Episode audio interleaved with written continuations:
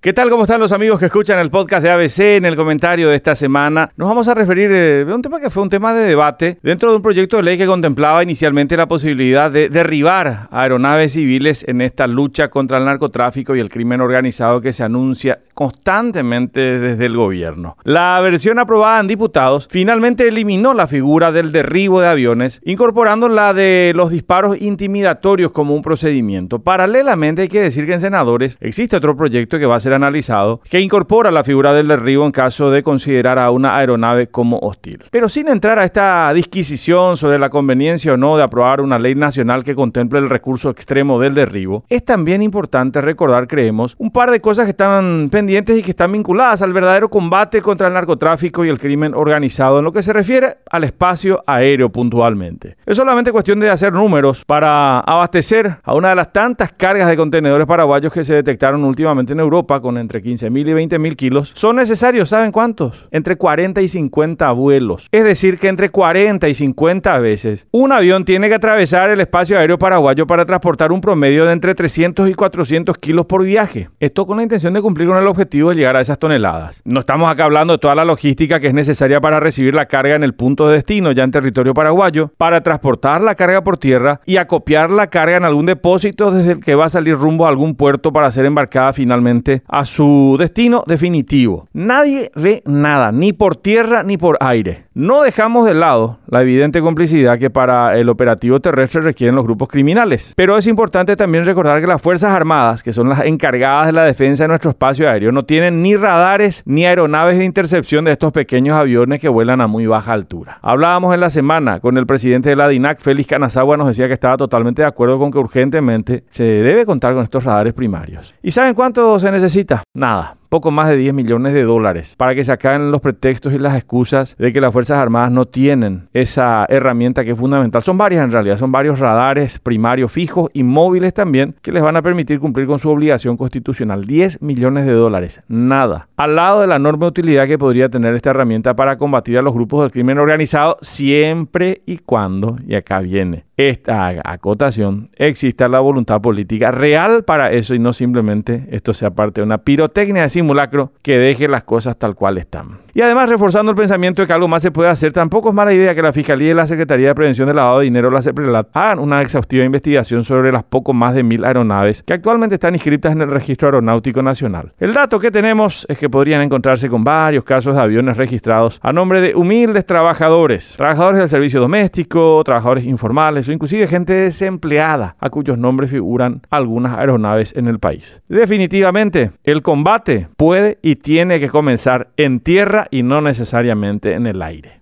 Hasta la próxima semana.